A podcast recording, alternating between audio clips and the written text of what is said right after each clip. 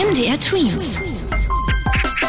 Dein 90 Sekunden Corona-Update. Rekord. Als erstes Bundesland überhaupt hat Schleswig-Holstein im Norden mehr als die Hälfte der 12- bis 17-Jährigen geimpft. Am zweithöchsten ist die Impfquote in Nordrhein-Westfalen. Schlusslicht ist Sachsen-Anhalt. Hier sind gerade mal etwas über 20 Prozent der Kinder und Jugendlichen geimpft. Vermutlich keine Impfempfehlung für Kinder unter 12.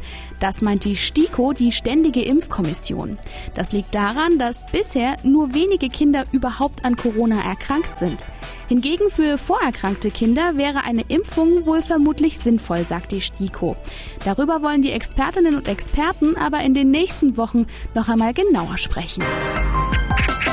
Das entspricht nicht unserer Empfehlung, sagt der Chef des Robert Koch Instituts Lothar Wieler. Gemeint sind damit die Lockerungen an Schulen. Immer mehr Bundesländer entscheiden sich ja dazu, die Maskenpflicht im Unterricht zu kippen.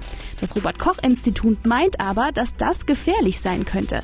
Gesundheitsminister Jens Spahn sieht hingegen die Lockerungen ziemlich gelassen. Zwei bis drei Corona-Tests in der Woche würden seiner Meinung nach trotzdem für Sicherheit sorgen. MDR Tweet. 60 Sekunden Corona-Update.